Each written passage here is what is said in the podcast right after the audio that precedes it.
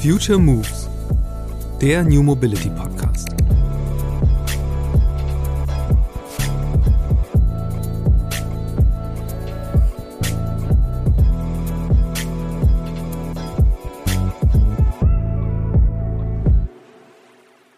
Die Frage ist halt, wie viel Auto braucht Mensch in der Zukunft? Und das ist halt nicht pauschal zu beantworten in, in der Form, dass man sagt, ja, also für jeden bitte irgendwie vier Quadratmeter, das muss reichen. Und, und wenn man allein unterwegs ist, am besten nur zwei. Das, das kann man so Menschen nicht vorschreiben. Äh, ich fände es auch schade, weil viel unserer Kulturgewinne, die wir über die äh, Jahrzehnte ja erzielt haben, kommen eben auch aus der Freiheit zu entscheiden, wie ich mich bewegen möchte. Und opulente Fahrzeuge der Vergangenheit sind, sind heute kostbare Preziosen und Sammlerstücke und haben uns ja alle äh, kulturell vorwärts bewegt. Ja, das sind äh, natürlich äh, Traummaschinen. Ja, Menschen sind von sich aus im genetischen Code so geprägt, ja, dass man vor die Tür will und raus will und äh, was erleben will. Und Fahrzeuge, Autos, Flugzeuge, äh, Yachten sind alles Maschinen oder Devices, die äh, den Radius des Menschen erweitern und das Erlebnis verstärken. Ja. Das ist toll, das ist fantastisch. Wenn es nachhaltig ist, why not? Mein heutiger Gast muss nur irgendwo auf der Welt vor die Tür treten, um das Ergebnis seiner Arbeit zu betrachten. Klaus Zviziora ist seit über 30 Jahren Automobildesigner. Er hat seine komplette Laufbahn bei VW verbracht und verantwortet dort seit April 2020 das Design aller zehn Konzernmarken. Dazu gehören Volumenmarken wie VW, Seat und Skoda, aber auch Luxusbrands wie Bentley und der Sportwagenbauer Lamborghini. Davor war Zviziora 13 Jahre lang Chefdesigner der Marke Volkswagen – Hunderte Designerinnen haben unter seiner Leitung Fahrzeuge gestaltet, von denen annähernd 80 Millionen Stück hergestellt worden sind und noch heute produziert werden. Unter anderem der Golf 6, 7 und das derzeitige Modell 8 sowie die SUVs Touareg, Tiguan und T-Roc. Und auch Volkswagens neue Elektroautos, die unter der Submarke ID verkauft werden. Dieser Tage steht die Weltpremiere des ID-Modells an, das schon jetzt die meiste Aufmerksamkeit erregt. Der ID Buzz geschrieben mit Doppel-Z, ist die Neuauflage des T1 für das Elektrozeitalter. Ich habe mit Ciziora darüber gesprochen, wieso der legendäre Bulli nach zwei vergeblichen Anläufen nun tatsächlich wieder auf die Straße kommt und was das mit der Antriebswende zu tun hat. Außerdem hat er mir erklärt, wie die Digitalisierung seine Arbeit verändert hat, welche Chancen er am Ende des Verbrenners für die Neuerfindung der Städte sieht und warum selbstbestimmte Mobilität für ihn ein Kulturgut ist, das es, solange sie nachhaltig ist, unbedingt zu bewahren gilt. Hallo Klaus, schön, dass du im Podcast bist bei mir. Ja, hallo. Freut mich. Ähm, ich steige direkt mit einem Zitat von dir ein, das ich äh, in der Vorrecherche gelesen habe. Und zwar hast du mal gesagt, dass der, ein Designer immer bis zum Herz einer Marke vordringen muss. Äh, die große Frage, die sich für mich daraus ergibt, äh, wie ist das jetzt eigentlich gerade bei der Antriebswende, wenn die Verbrennermotoren verschwinden, Elektromotoren eingebaut werden, also quasi das Herz transplantiert wird? Was macht das mit der Seele? Ja, das ist eine sehr, sehr gute Frage. Das macht mit der Seele vielleicht gar nicht so viel. Es geht aber darum, Marken in die Zukunft zu transportieren und da sich so vieles ändert, da Autos in der Zukunft autonom fahren werden, geht es darum, die Seele einmal freizulegen und zu schauen, was kann ich davon in die Zukunft mitnehmen? Was kann man in dieser Transformation daraus an Kapital, an Heritage mit in das Morgen nehmen und das muss man sich sehr gut überlegen und das ist eine große Herausforderung. Dazu muss man ja verstehen, woraus die Seele besteht. Es geht also schon um tiefes Markenverständnis und natürlich die Visionskraft zu schauen, äh, was man für das Morgen daraus machen kann. Ja. Werbung. Offen gestanden, ich bin eher skeptisch, was Nahrungsergänzungsmittel angeht, aber ausprobieren kann man es ja mal. Also steht seit rund zwei Monaten AG1 in meinem Kühlschrank. In der grünen Tüte ist ein Pulver, das laut Hersteller Ergebnis einer wissenschaftlich basierten Mischung hochwertiger Inhaltsstoffe ist. Vitamine, Mineralstoffe, Bakterienkulturen, Antioxidantien, ein Pilzkomplex, insgesamt über 70 Zutaten, die alle aus natürlichen Lebensmitteln stammen. Hinter der Formel von AG1 steckt die Idee der Nährstoffsynergien, einem wissenschaftlichen Konzept, das darauf abzielt, die Wirksamkeit einzelner Nährstoffe zu verstärken. Also rühre ich morgens einen Löffel AG1 in ein Glas Wasser und bekomme einen Drink, der zwar wie ein Green Smoothie aussieht, aber bedeutend besser schmeckt. Ob es auch wirkt? Ich habe zumindest das Gefühl, trotz Winterfinsternis und chronisch zu wenig Schlaf ganz gut aus dem Bett zu kommen. Es kommt sogar vor, dass ich etwas früher Undenkbares tue. Ab und an verzichte ich jetzt auf meinen doppelten Espresso Kickstarter am Morgen. Sicher keine schlechte Entwicklung. Auch über den Tag hinweg fällt es mir aktuell leichter, konzentriert meine Aufgaben abzuarbeiten. Und wenn ich abends nicht mehr lange wach liege, könnte das an AG1 liegen. Oder einfach daran, dass ich keine tausend offenen To-Dos mehr habe, die ich noch in Gedanken durchgehen muss. So oder so, für mich ein positiver Effekt meines Supplement-Testlaufs. Du möchtest es auch ausprobieren? Dann geh jetzt auf drinkag1.com slash futuremoves und sichere dir bei Abschluss eines monatlichen Abos einen kostenlosen Jahresvorrat an Vitamin D3 und K2 und fünf praktische AG1 Travel Packs für unterwegs im Wert von 41 Euro gratis dazu. Jetzt ist Volkswagen natürlich eine, eine wahnsinnig große Marke mit wahnsinnig viel Geschichte. Ähm, aber vielleicht ist ja ein ganz gutes Beispiel ein ganz aktuelles Fahrzeug, eben der, der ID Bus, also die, die das Wiederauf Erstehen, wenn man so will, von eigentlich einem der beiden Urmodelle des Konzerns, also dem T1, diesem legendären Hippie-Bus. Vielleicht kannst du an dem Beispiel mal erklären, ähm, wie, wie seid ihr da vorgegangen? Also wirklich zu überlegen, wie kann man, wie kann man so eine Ikone anfassen und äh, eben, ja, sozusagen transformieren in die Gegenwart? Oder ja. Zukunft eigentlich. In dem Moment, wo ihr anfangt, ist ja mal ein bisschen früher.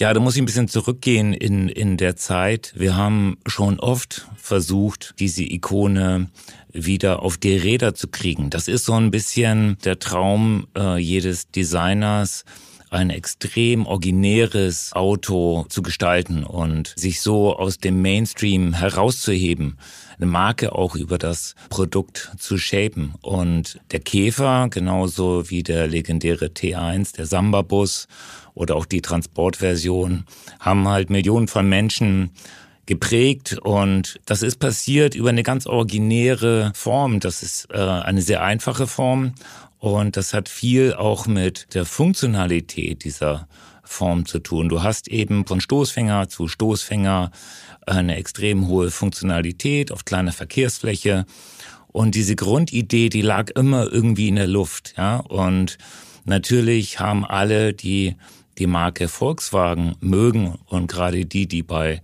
der Marke Volkswagen als Designer arbeiten, eine hohe emotionale Bindung zu der Marke und deswegen kommt man da schnell hin, ja, äh, in diese äh, Ikonen zu schauen und zu überlegen, gut, wie kriege ich das jetzt hin, dass das morgen wieder auf die Straße kommt. Und wir haben dann mehrere Versuche gemacht, zwei, um genau zu sein, zweimal Showcast auf die Räder gestellt, ja. den ersten auch dann äh, bis zur Serienreife entwickelt und dann wurde das Projekt leider gestoppt. Warum? Ja, das ist äh, hat viel damit zu tun, ob man über das, was dieses Fahrzeug dann verkörpert, so viel Überzeugungskraft auch entwickelt innerhalb des Unternehmens, sich aus diesem Mainstream zu lösen. Ein Auto äh, zu industrialisieren, auf die Straße zu bringen, kostet sehr, sehr viel Geld. Ja, das sind ja so ein, zwei Milliarden oder sowas. Hat ja, so die Größenordnung, da bist du in jedem Fall dabei. Und du musst halt eine Fabrik hinstellen, du musst halt unheimlich viel Werkzeuge bauen und äh, beschäftigst auch äh, entlang der Prozesskette viele, viele Menschen damit, das dann auf die, auf die Räder und zum Kunden zu bringen. Und äh, da hat ja in diesem Zeitfenster es einfach nicht gepasst. Mhm. Äh, da, da war der Mut nicht groß genug, da hat man sich nicht getraut, da war das Produkt, äh, es war ja dann noch Verbrennungsmotor, äh, vielleicht am Ende des Tages auch nicht überzeugend genug und dann ist es halt nichts geworden. Ja. Und da muss man das mal für eine Zeit lang wieder ad acta legen, bis die äh, Zeichen der Zeit äh, wieder so sind, dass man äh, sagen kann, komm, jetzt, jetzt geht's vielleicht nochmal. Ja? Das ist ja, genau, und wie, wie war denn der Moment da? Also du warst ja dabei. So, sitzt ja. dann, man sitzt dann da und äh, dann hat ja ein ganzer Konzern für sich entschieden, äh, okay, die Zukunft der Mobilität ist elektrisch. Das heißt, wir haben eigentlich ein bisschen Tabula Rasa und das ist ja jetzt gerade was bei Volkswagen passiert. Man hat eine komplett neue Modellpalette, die natürlich irgendwie immer den Fahrzeugklassen entspricht, die es schon gibt, ähm, aber ja eigenständig auftritt und sozusagen so ein bisschen so eine eigene Tradition vielleicht auch entwickeln kann. Und wo war der Punkt zu sagen, dann, okay, und jetzt fassen wir eben diese Ikone doch nochmal an und ziehen das auch durch? Ja, es hat immer mit Menschen zu tun, die an bestimmten Stellen sind und dann Entscheidungen treffen. Und diesmal hat halt alles gepasst. Der Dr. Herbert Dies äh, in seiner Rolle als CEO äh, der Volkswagen-Gruppe hat uns damit beauftragt zu überlegen, wie denn eine elektrische Familie von Produkten aussehen könnte. Mhm. Und äh, wir, wir haben ein sehr kleines Zeitfenster dafür gehabt. Er hat uns da äh, nicht viel Zeit gelassen. Das waren nur ein paar Wochen, um das mal zu layouten und zu erdenken. Und das war dann eben die Chance, das nochmal ja, vorzustellen, die Idee ja. zu visualisieren. Und er hat dann gesagt, ja, das ist cool, das ist cool, das nehmen wir auch. Ja, und den Boss, ja, der ist auch irgendwie geil. Ja, komm, das äh, versucht's. Ja, okay. lass uns das machen. so und dann, und das, das war für uns natürlich ein, äh, ein, ein Raketentreibsatz. Ja, und dann, dann haben wir äh, diesen Showcar gebaut und äh, dann vorgestellt und das Echo war überwältigend. Und dann ist so ein Showcar auch für die Marke, für die Menschen, die in der Marke arbeiten, ja, wie ein Nordstern, weil da wird es dann ab, anfassbar, dann kann man sich vorstellen, so, so wird die elektrische Zukunft sein. Mhm. und jeder weiß dann, wofür zu arbeiten hat. Und ja, es ist ja, sind ja vier Jahre, fünf Jahre die man dann äh, mit, mit vielen, vielen Menschen in Kollaboration ja. an so einem Produkt arbeitet und bis es dann irgendwann vor einem steht, ja, und man mal eine Testfahrt macht und das Design fertig ist und das, das braucht Zeit, Überzeugungskraft das dauert halt. Ja, und man merkt ja, also finde ich auch bei dem Fahrzeug, äh, dass es da schon darum ging, eben nicht einfach nur einen Antrieb auszutauschen und irgendwie was optisch ähnliches zu bauen, sondern wirklich das Ganze äh, mal neu zu interpretieren und ja auch wirklich ein Produkt draus zu machen, das eben auf jeden Fall mehr als ein Showcar werden soll, sondern eben dann ja im Alltag geschätztes Fahrzeug so und genutztes Fahrzeug. Wie geht man das konkret an? Und vor allen Dingen, was natürlich interessant ist, vielleicht kannst du auch an dem Beispiel mal illustrieren, wo sind denn die Unterschiede zu dem Entwurf von einem klassischen Verbrennerfahrzeug und jetzt von einem Elektrofahrzeug? Das, das ist interessant, ja, weil wir, wir leben ja in einem Paradigmenwechsel. 120, 130 Jahre lang war der Verbrennungsmotor das, was in einem Fahrzeug Kraft symbolisiert hat und natürlich für die Vorwärtsbewegung benötigt wurde. Das war essentieller Bestandteil der Technik und natürlich der Gestaltung. Ja. Das hat äh, über viele, viele Dekaden unsere Sehgewohnheiten geprägt. Ja, kühler Grill war ein muss oder ein Kühler waren muss und damit ein kühler Grill. Daraus sind Markenidentitäten über Zeit entstanden, die, die ikonisch geworden sind. Ja, man, man äh, denke an den Mercedes-Grill oder die BMW-Niere, an äh, ein Bentley, an ein Bugatti, all das äh, Marken, die extrem viel Strahlkraft auch ja. über ihren Antrieb bekommen haben. Und jetzt ist das auf einmal weg. Du brauchst keinen Kühlergrill mehr. Trotzdem sieht man die ja überall. ja, trotzdem sieht man sie überall. Das ist halt schwer, sich äh, davon zu lösen für den einen oder anderen. Volkswagen allerdings hat ähm, gemeinsam mit Porsche eine Markenhistorie, die begonnen hat ohne einen Kühlergrill. Ein Käfer hatte keinen Kühlergrill, ein mhm. T1 hatte keinen Kühlergrill, ein Porsche 356 auch nicht, äh, ein 911 auch nicht. Die haben kleine Lufteinlässe gehabt, aber da der Motor hinten saß ja. äh, und luftgekühlt war, äh, war das gar nicht nötig. Und da passt natürlich die Markenidentität schon mal in das in, in dieses Grundkonzept viel besser rein. Und bei dem Design des äh, ID Bus war das ein echter Brustlöser, dass wir einen Verbrennungsmotor nicht mehr zu mhm. verbauen hatten, weil klar ist ja, dass ein Verbrennungsmotor einfach ein gerüttelt Maß am Platz im Fahrzeug benötigt. Und das geht bei einigen Fahrzeugen äh, bis zu einem Drittel der Länge. Mhm. Und beim ID Bus spielt der Antrieb eigentlich gar keine Rolle.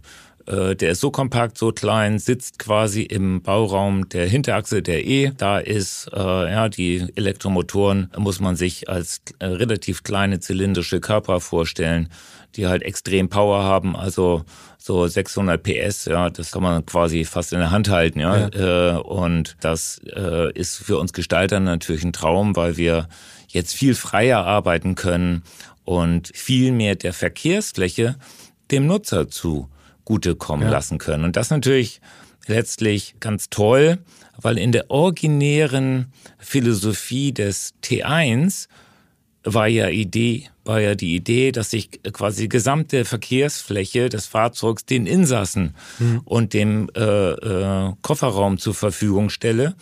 Und das jetzt bei dem ID-Bus quasi wieder genauso. Und äh, das macht es auch so spannend, weil es äh, nicht la pour la ist. Es ist nicht einfach mhm. eine Form, die um der Form willen existiert und keinerlei Funktion bietet, sondern hier passt die Funktionalität mit der Form in Perfektion zusammen, gepaart mit einem völlig neuen Antriebskonzept, ergibt das eben auch eine völlig neue Art des Reisens, des Fahrens. Was ich interessant finde, ist, wenn man gerade so die Konzeptfahrzeuge sieht, äh, die ja immer wieder vorgestellt werden, äh, bieten die ja immer wahnsinnig viel Raum. Und das, was dann am Ende so auf der Straße landet, ist ja dann doch immer noch sehr viel mehr konventionelles Auto.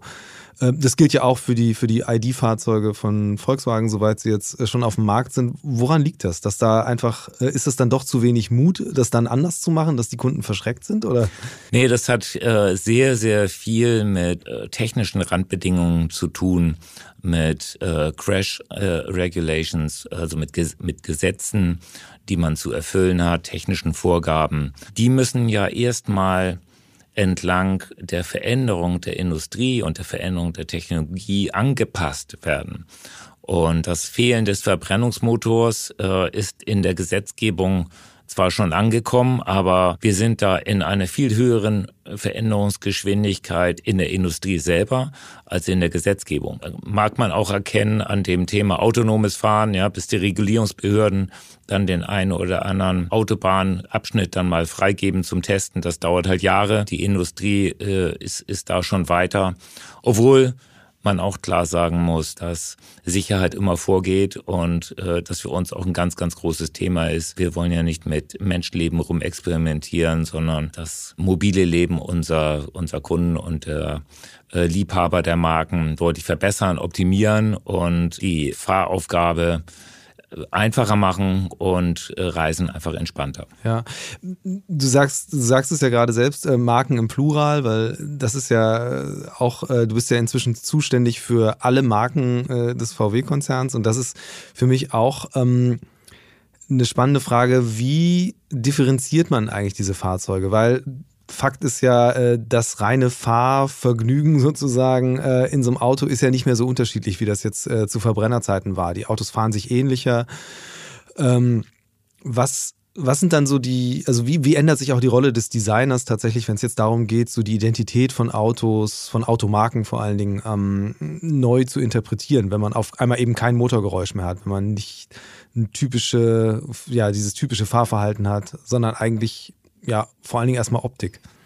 Ja, du sagst es schon selber, die Optik, die Experience, das wird alles wichtiger, spielt eine größere Rolle. Design bekommt mehr Verantwortung, braucht größeren Entfaltungsraum. Und das ist für uns als Gestalter natürlich eine hochspannende Zeit. Trotzdem äh, ist unser, ja, unser Motiv natürlich, extrem differente Marken und Produkte anzubieten und äh, in, in, der, in der Zukunft die Marken äh, schon sehr unterschiedlich zueinander zu positionieren und die Produkte auch entsprechend different zu gestalten. Und Elektromobilität bietet da doch auch auf der technischen Seite schon erhebliche Unterschiede. Die Leistung, die man aus Elektromotoren herausholen kann, ist unglaublich. Beschleunigungswerte, die man selbst in der Formel 1 kaum erreicht, äh, hm. sind äh, denkbar. Also die Experience des Fahrens ohne Motorsound. Die, die wird eher potenziert. Da muss man schon aufpassen, dass man die Leute nicht eine, eine Autobahn entlang schießen lässt, ja, äh, wie, wie ein Champagnerkorken aus der Flasche raus, weil das ist irre, ja, was da an, an Beschleunigung äh, möglich ist. Das Ganze muss man äh, auch entsprechend äh, verpacken, inszenieren und gestalten. Das wird die Aufgabe sein. Wir haben aber ja ganz unterschiedliche Marken, die für ganz unterschiedliche Kunden gedacht sind und ganz unterschiedliche Kundenbedürfnisse auch ansprechen. Ja. Menschen sind verschieden und haben unterschiedliche Bedürfnisse, unterschiedliche Lebenssituationen. Und so haben sich die Marken ja auch über die Zeit entwickelt und das gilt es jetzt einerseits in die Zukunft zu transformieren und auf dem Weg natürlich die Marken auch digital und elektrisch neu zu erfinden. Ja. Und wie gehst du da vor oder was gibst du da an Aufgabenstellungen den, den Teams mit? Weil gerade bei Volkswagen hatte man ja so bei den, den kleinen Wagen, die es da gab, die waren ja wirklich schon sehr ähnlich, muss man sagen. Ähm, und äh, ich hatte gelesen, das soll es unter dir eben nicht mehr geben, dieses einfach nur ein, ein anderes Logo drauf zu pappen. Also wie, Wie spreizt du diese Markenimages dann wieder stärker in Zukunft? Ja, wir, wir arbeiten sehr intensiv mit den äh, Teams und den Designleitern der jeweiligen Marken an, an diesen Themen. Wir haben ja erstmal das Kapital starker Marken. Wie eingangs gesagt, wird es darum gehen, zu schauen, was davon kann ich mitnehmen in die Zukunft? Wie kann ich daraus Kundenmehrwert erzeugen? Was gilt es zu bewahren äh, an, an historischen Designelementen? Und wo muss ich eine Marke heute, muss ich neu erfinden? Äh, vielleicht auch anders positionieren und was alle natürlich letztlich eint, ist die Transformation, ist auch eine völlig andere Ansprache in der Zukunft ja an, an Kunden, anderes Erlebnis äh, der Marken, weil, weil Menschen heute anders mit Mobilitätsdevices umgehen. Die Erwartungshaltung ist halt, dass ich äh, 24-7 Zugang äh, dazu habe, auch digital Zugang dazu habe, dass das äh, möglichst ohne Kompromisse funktioniert, ja, einfacher Zugang. Am besten, und da arbeiten wir uns ja hin, wäre es, ja, ich habe das auf Knopfdruck vor der Tür stehen, das bringt mich dahin, wo ich hin möchte und dann muss ich mich äh, um das Parkieren oder um, um den Ladezustand des Autos auch nicht mehr kümmern. Ja. Äh, das geht das äh, dann alleine machen und steht dann wieder von, vor der Tür, wenn ich äh, wieder nach Hause möchte oder an einen anderen Zielort. Ja. Auf diesem Weg in das autonome Fahren befinden wir uns ja. Wie verändert sich eigentlich so die, ähm, ja, die Bandbreite an Aufgabenstellungen, die ihr als Designer habt? Also weil alleine diese ganze, das ganze Thema digitales UX, das gab es ja in der Form vor ein paar Jahren noch nicht. Also als ich meinen Führerschein gemacht habe, da gab es kleine Monochrom-Displays oder so. Das ist äh, auch ja. schon eine Weile her, aber äh, dass jetzt diese riesen LED-Displays da auftauchen, dass Sounddesign noch eine ganz andere Rolle spielt, sind das alles Bereiche, die ihr mit im Blick haben müsst, abdeckt? Ja, da hat sich das Berufsfeld auch sehr verändert, muss ich sagen. Als ich angefangen habe, 1989 bei Volkswagen in der Designabteilung, ja, ging es darum, äh, Exteriors äh, zu machen, die, die vernünftig aussehen und äh, einfach und schnell herstellbar sind. Und äh, ja, wir, wir haben dann darum gerungen, ein langlebiges, äh, charakteristisches Design auf die Straße zu stellen. Und im Innenraum hat man halt so den Fahrerarbeitsplatz eingerichtet und dann äh, Schalter waren halt irgendwie so Schüttgut, ne? Und äh, schon sehr prosaisch. Ja, dann und und das das Autoradio kam halt von irgendeinem Hersteller, das äh, hatte dann einen sogenannten DIN-Ausschnitt oder auch mal zwei. Wenn man sich anschaut, wo wir heute stehen, dann kann man schon sagen, da da hat sich im Design doch einiges getan und verändert. Ja, Autos sind heute hochkomplexe technologische äh, und voll durchdigitalisierte Produkte, die eben over the air abgedatet werden können und in Kundenhand äh, noch besser und schlauer werden und äh, die Experience äh, verbessert und verändert sich. Das ist zumindest das Ziel. Dahin ja. bewegen wir uns. Und das hat natürlich auch für Designer die Arbeit extrem verändert. Ja, also äh, früher war es halt so, dass man eine Skizze gemacht hat und dann, dann hat irgendjemand die ausgewählt und dann hieß so, okay, also so, das ist die Idee. Jetzt geht man da an so eine große Wand und, und, und zeichnet mal eine Silhouette davon mit Klebebändern und dann äh, wurden davon Schablonen abgenommen und dann hat man halt irgendwie aus den Schablonen dann ein Auto aus äh, Plastilin im Maßstab 1 zu 1 gebaut und dann wurden die Ecken ein bisschen runter gemacht und, und bis dann alle gesagt haben, ja, okay, sieht doch nicht schlecht aus, ne? so machen wir das dann halt mal. Und da haben sich die Ingenieure darum gekümmert, das zu konstruieren.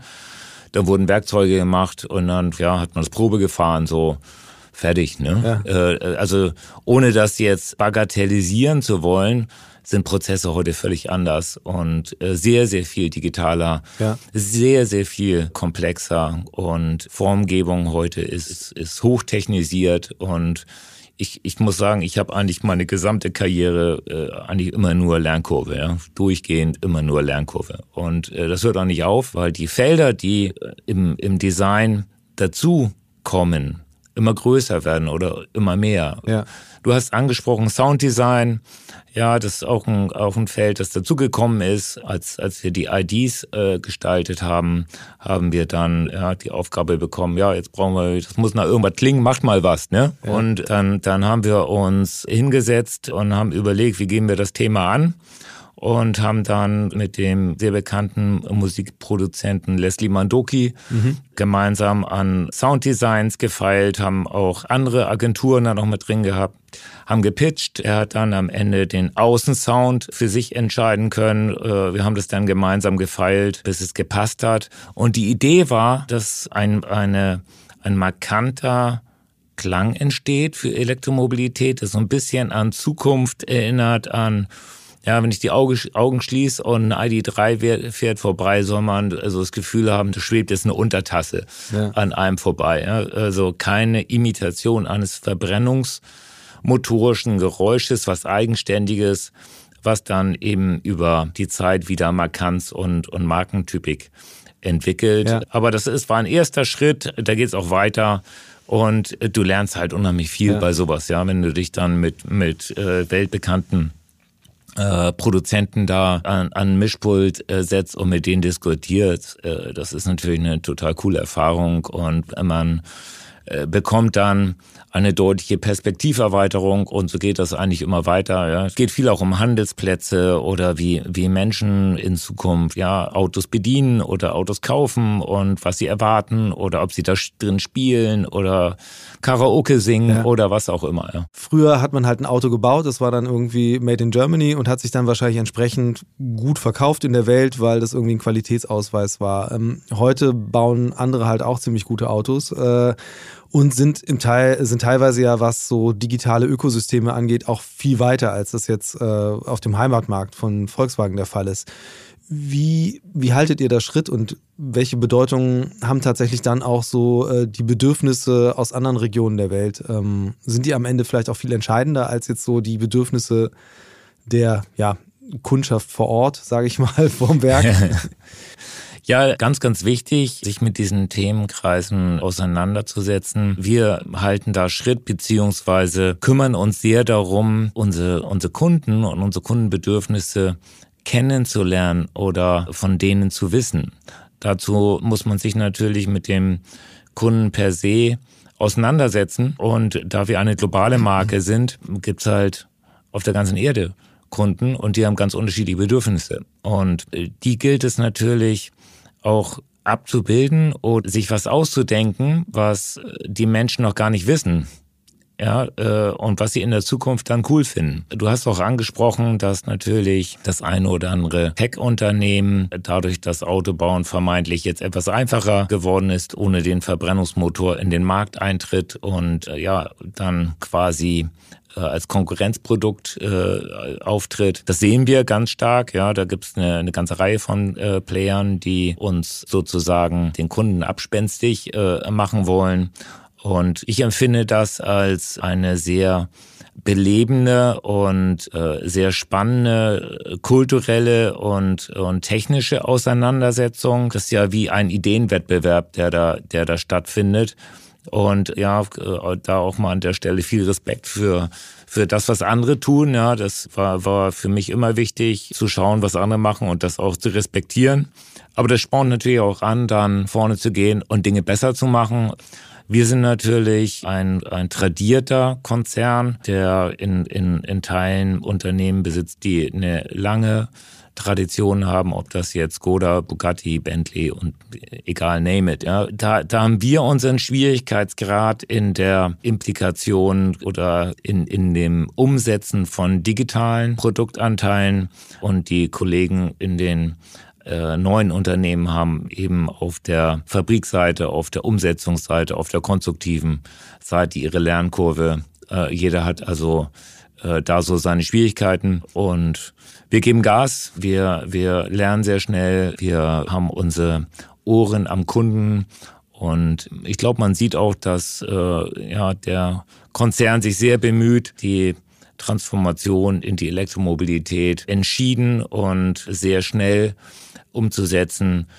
Ja, nur, nur um das mal einzuordnen. Ja, äh, wir haben 99 Werke weltweit, die alle über Zeit umgebaut werden müssen für Milliardenbeträge. Wir, wir bauen mit gigantischen Geldsummen Batteriefertigungsstandorte auf. Wir kümmern uns äh, intensiv um die gesamte Wertstoffkette und das bitte nachhaltig und CO2-frei. Es geht jetzt nicht nur darum, äh, möglichst viel Geld zu verdienen und Marktanteile zu verteidigen oder zu erobern, sondern wir haben äh, das Ziel, Mobilität wirklich future-proof zu machen und äh, ja, zu, zu 100 Prozent CO2-frei. Dafür gibt es eine eigene Agenda, eine Strategie der wir folgen und deswegen äh, stehe ich auch äh, 100 Prozent hinter dem, äh, was der Konzern äh, da tut und bin da überzeugter Mittäter, äh, weil so bleibt uns etwas erhalten, was ein extrem hohes Gut ist. Überleg dir das, ja, dass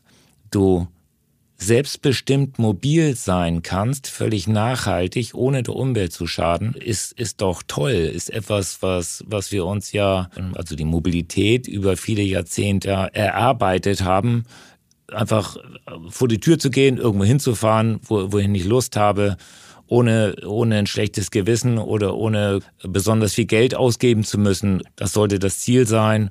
Mobilität zu demokratisieren war schon immer die Idee der Marke Volkswagen und daran arbeiten wir natürlich nach wie vor sehr intensiv. Ja, ähm, ich äh, ein, aber einen Punkt musste ich ihm aufhorchen, was du gesagt hast, dass es eben ähm, darum geht, ähm, dass diese Produkte eben in sich auch nachhaltig sein müssen, dass man an eben so Themen wie Kreislaufwirtschaft auch stärker denkt. Ich meine, Rohstoffe sind eine Riesendebatte. Ähm, Frage ist, wie kann man auch das Produkt besser machen, dass es einfach recycelbarer wird. Äh, das ist vielleicht jetzt für den den Stolz eines Designers nicht die schönste Vorstellung, wie das dann wieder auseinandergebaut wird, aber ist ja relativ zentral, äh, diese, diese Idee schon von Anfang an mit drin zu haben. Wie starken Einfluss hat das auf deine Arbeit?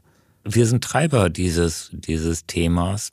Äh, wir sehen das auch als unsere Pflicht an, als Designer, ja, da, darauf einzuwirken und die Materialien, die wir vorschlagen, äh, die Formen, die wir vorschlagen, beschäftigen sich schon sehr auch mit diesem Thema, was passiert, über die äh, Strecke des Besitzes. Wie kriege ich es hinterher wieder auseinandergebaut? Wie baue ich es zusammen? Wo kommt das Material her? Ist das, ist das nachhaltig?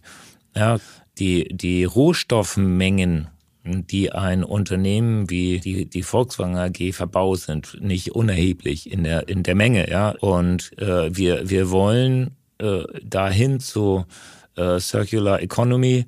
Das ist aber ein Schritt, den, ja, äh, den, den man oder eine Reise, die man Schritt für Schritt gehen muss, weil du musst halt im Bestand umbauen. Äh, du, du, du musst das gesamte Unternehmen transformieren, du musst in, in jede Logistikkette äh, reinsteigen und reinklettern und schauen, alle Lieferanten äh, zertifizieren und ja, da auch viel Überzeugungsarbeit leisten. Das soll ja auch erschwinglich bleiben. Ja, es geht jetzt nicht zu sagen, okay, jetzt also von heute auf morgen machen wir mal Circular Economy und das äh, Auto äh, ist dann am Ende des Tages dreimal so teuer dann kauft ja keiner mehr. Dann, dann haben wir uns da umsonst angestrengt. Ja, und äh, das, das kann ja nicht das Ziel ja. sein. Ne?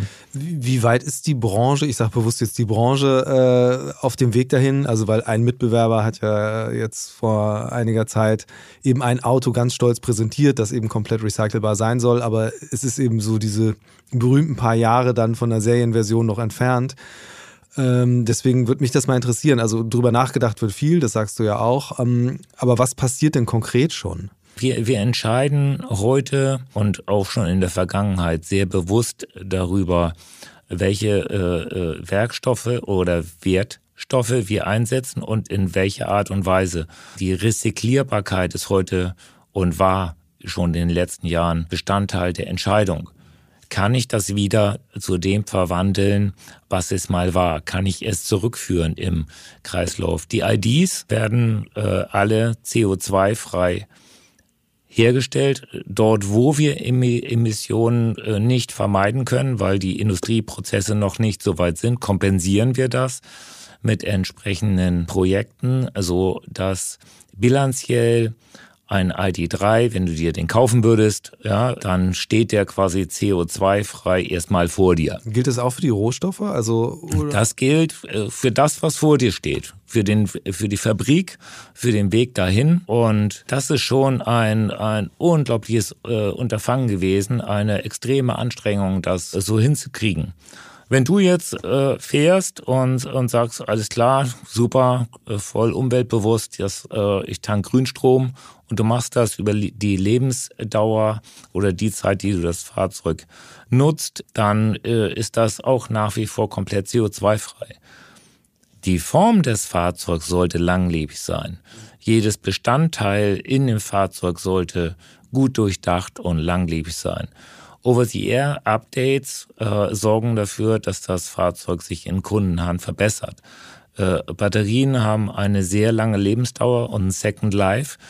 Wenn du dann irgendwann äh, nach einer Anzahl von Jahren sagst, so, okay, jetzt mag ich nicht mehr, verkaufe ich oder das Fahrzeug wird zurückgegeben, äh, kommt es in einen äh, Recycling-Kreislauf und jedes Gramm Rohstoff aus der, aus der Batterie wird äh, zurückgewonnen, aber erst nachdem die Batterie in ein Second Life äh, gegangen ist. Und das ist mir ganz wichtig, das zu betonen, ja, dass wir uns über diese Themen äh, von vornherein Gedanken gemacht haben und sehr intensiv äh, äh, ja auch das verzielt haben in, in, in allen Unternehmensbereichen. Und ja, Volkswagen sich da extrem anstrengend, äh, das äh, wirklich umzusetzen. Und wir sind mittendrin. Ich würde gerne aber jetzt mal wieder mehr zum Design zurückkommen. Und zwar ähm, was mich auch beschäftigt hat, die ist die Frage, ich glaube, ich hatte, ich glaube, die Zahl waren sechs Millionen Fahrzeuge oder sowas, die quasi maßgeblich äh, von dir gestaltet wurden, die irgendwo draußen rumfahren. Das ist ja eine große Menge.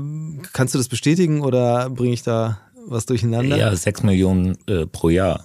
Pro Jahr, okay, gut, dann bringe ich ein bisschen, ja. Also, also wenn man wenn, wenn man es rechnen würde, ja, äh, ich habe, ich glaube, zwölf oder dreizehn Jahre lang das Design der Marke Volkswagen geleitet und wenn, wenn ich jetzt dann diese Zeit nehme, mal sechs Millionen äh, Autos pro Jahr, kannst du dir ausrechnen, wo du da rauskommst. Das, die sind dann alle durch meine Hand gegangen. Der, äh, der Konzern stellt äh, um, um die zehn Millionen Fahrzeuge insgesamt äh, pro Jahr her. Ja, man, man darf aber jetzt nicht den Fehler machen, zu denken, ich, ich sitze da und zeichne wie am Fließband die Autos. Das ist natürlich Quatsch. Ne? Da, da sind extrem äh, starke Designabteilungen, Designleiter dahinter, die die Autos machen, mit denen ich in Kollaboration das äh, mache. Ich, ich habe halt die Aufgabe und die Ehre, das zu kuratieren, mit den Kollegen an den, an den en Entwicklungen gemeinsam zu arbeiten. Und ja, ist, ist fantastischer Job. Äh, man, man darf sich den ganzen ganzen Tag in der in der Zukunft bewegen und äh, an, an fantastischen äh, Produkten mitwirken und mitarbeiten. Und ja natürlich auch darüber hinaus noch visionärere Ideen entwickeln, wie Zusammenleben morgen äh, funktionieren kann und äh, das ist schon geil, ne? Das ist schon cool. Ja, äh, vollkommen klar, dass du natürlich die Autos nicht alle selbst äh, im Alleingang gestaltest. Ähm, ich habe die Zahl auch vor allen Dingen deswegen ähm, genommen, weil nämlich genau der Punkt, was du eben selbst erwähnt hast, Ihr gestaltet ja einfach äh, durch eure Arbeit maßgeblich urbanen Raum mit, weil Autos sind einfach sehr präsent. Ähm, jetzt gar nicht mal im Sinne von wie viel Verkehrsfläche für Autos so freigegeben ist, sondern einfach, es, sind einfach äh, sehr wichtige, ist eine sehr wichtige Fahrzeugkategorie nach wie vor und wird es auf absehbare Zeit ja auch erstmal bleiben. Ähm, welche, welche Rolle spielen, spielt dieses Gesamtkonzept äh, von, von Mobilität und inwieweit reflektiert ihr auch solche Trends, die man ja jetzt sehen kann? Also, dass äh, auf jeden Fall das Fahrrad jetzt gestärkt wird, dass Autos eher ja zurückgedrängt werden, gerade im urbanen Raum, dass äh, Sharing-Modelle eine größere Rolle spielen, ähm, mehr Flexibilität bei Autobesitz äh, eine, eine Rolle spielt. Fließt sowas in die Arbeit dann auch schon im Vorfeld mit ein? Kann man das überhaupt schon irgendwie sechs Jahre, sieben Jahre vorher prognostizieren? Ja, wir, wir beschäftigen uns sehr intensiv mit Mobilitätskonzepten äh, der Zukunft und äh, auch mit dem Leben im städtischen Raum oder im ländlichen Raum. Ja, das, das Denken in Szenarien und Visionen äh, gehört quasi zu unserem täglich Brot und da braucht man ja kein Wahrsager sein. Ja, äh, das, das kann man jeden Tag, wenn man in den Großstädten dieser Welt sich umschaut, erleben. Der städtische Raum wird immer mehr verdichtet, immer mehr Menschen äh, leben in Städten und äh, bewegen sich dort und äh, wir, wir brauchen Konzepte, Ideen, wie wir individuellen Verkehr einerseits ermöglichen und trotzdem Bewegung zulassen, äh, das Verflüssigen, das Verstetigen und den städtischen Raum lebenswert erhalten. Elektromobilität ist da schon mal ein, ein aus meiner Sicht erheblicher Schlüssel. Warum?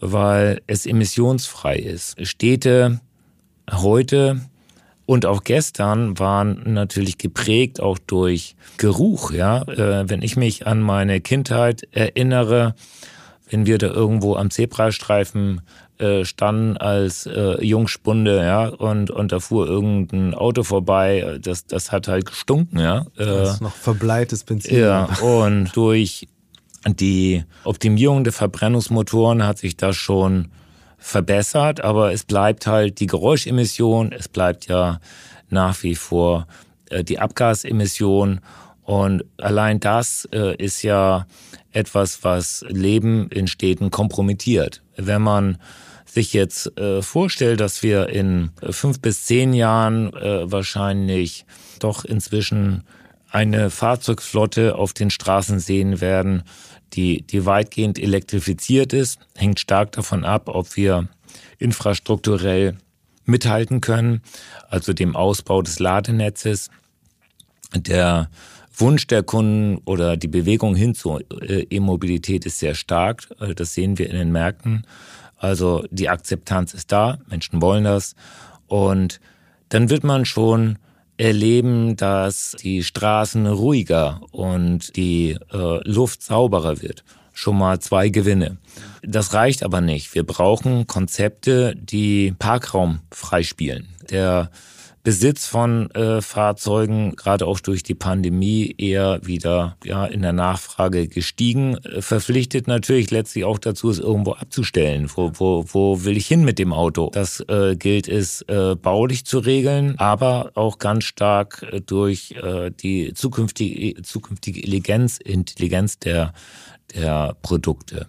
Äh, wenn ein Fahrzeug vollautonom den Weg in die Garage findet. Und davon sind wir nicht mehr weit weg. Und auch auf Zuruf vor die Tür fährt äh, und ich steige dann ein und werde entweder vollautonom weiter bewegt oder fahre dann selber, dann werden wir schon erleben, dass sich die Straßenzüge leeren, äh, weil die Fahrzeuge dann irgendwo in die Infrastruktur äh, fahren, um zu laden, äh, ja, oder gewartet zu werden. Und dann kommen sie halt, wenn man sie braucht. Das ist zumindest mal ein Ansatz, um äh, städtischen Raum zu befreien und äh, das Nebeneinander von Elektrofahrzeugen und Zweirädern, ja, Fahrrädern zu entspannen. Wir sind ja hier in Hamburg und in Hamburg ist das ja auch in Teilen schon zu erleben, dass im, im Straßenraum deutlich mehr Bewegungsfreiheit für Fahrradfahrer zur Verfügung gestellt wird. Das verändert schon das Straßenbild und auch das Verkehrserleben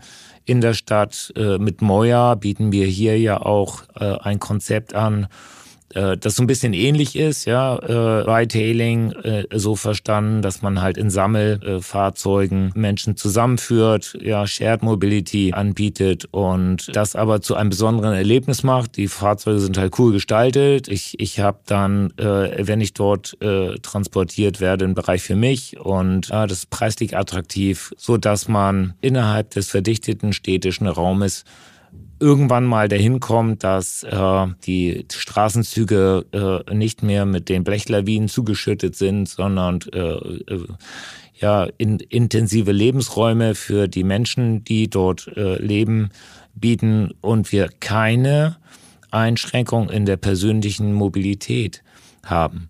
Ja, das, weil, weil das werden Menschen nicht wollen. Dabei wird ja eben, das ist selbst mehrmals schon gesagt, äh, das autonome Fahren eine ganz große Rolle spielen. Ähm, Schauen wir noch mal so ein bisschen in die Zukunft, weil die Gegenwart ist ja immer noch nach wie vor sehr bestimmt von, also gerade gerade auch in Städten fällt es halt sehr auf durch äh, sehr große Fahrzeuge. Und ähm, was ich mich gefragt habe ist, ähm, hält die Zukunft eigentlich auch mal wieder so ein, so ein Fenster bereit für einfach neue Fahrzeugkategorien, weil ja, das SUV ist jetzt das letzte, die letzte neue Fahrzeuggattung, die irgendwie aufgetaucht ist äh, und seitdem ja auch nicht mehr verschwunden. Jetzt, wenn man sich so ein bisschen anguckt, was an Concept Cars vorgestellt wird, sind die ja alle schon also eben das Thema Raum spielt da eine große Rolle, das schon, aber das Thema Aerodynamik ist ja auch immer wichtiger. Also ähm, wie siehst du das? Ja, wann verschwinden die SUVs? Verschwinden die oder was, was kommt da?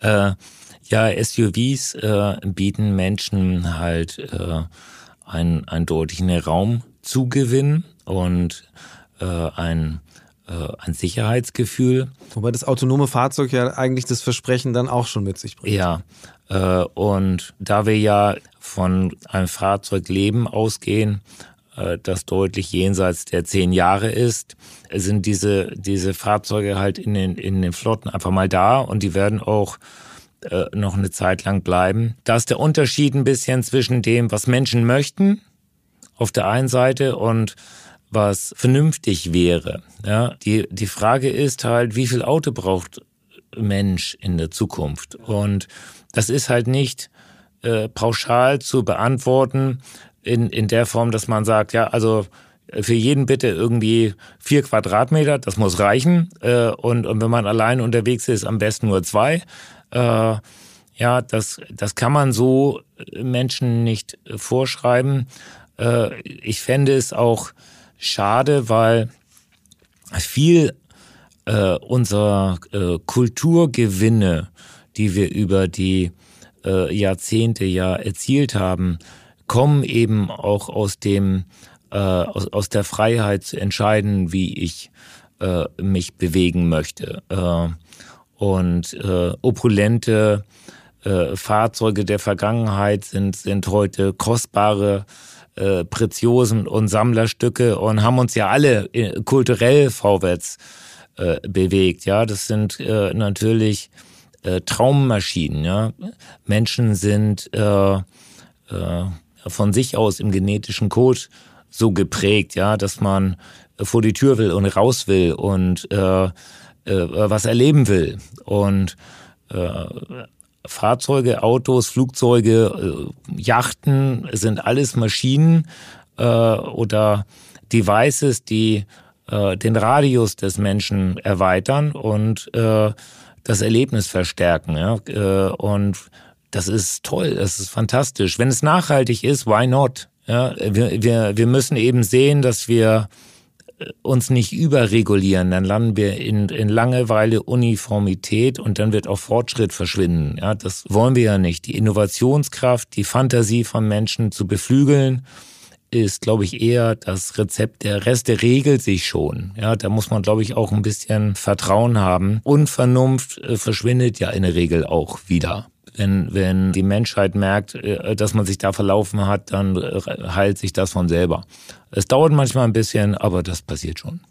Das ist an sich schon ein wunderbares Schlusswort äh, von dir. Ähm, ehe wir aber ganz Schluss machen, würde ich noch zu einer Rubrik gerne kommen, die wir im Podcast haben. Und zwar ist es der Mix der Woche. Und da geht es darum, dass ich mit meinen Gästinnen und Gästen darüber spreche, wie sie sich eigentlich fortbewegen. Jetzt nehme ich mal an, das Auto wird jetzt keine unwesentliche Rolle in deinem Mobilitätsmix spielen. Ähm, aber äh, sag mal, was, wie bewegst du dich fort und was hat es da möglicherweise jetzt auch für Veränderungen gegeben? Also gar nicht mal unbedingt nur durch die Pandemie, sondern vielleicht auch durch eben einen anderen Blick auf Mobilität. Ja, ich bewege mich erstmal laufend fort. Ich laufe gerne, das ist mal Nummer eins. Nummer zwei ist, ich fahre sehr gern Auto.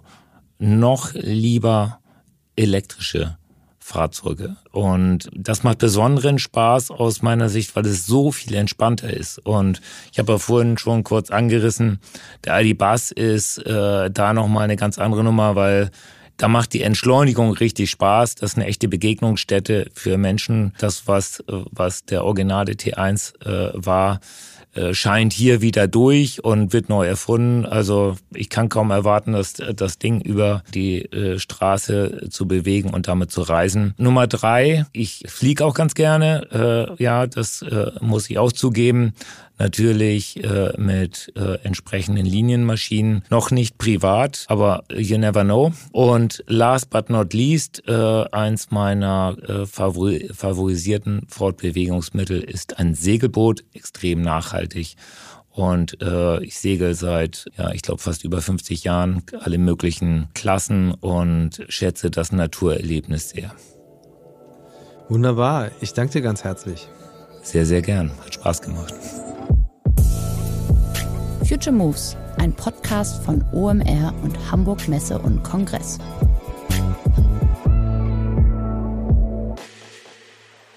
Dieser Podcast wird produziert von Podstars bei OMR.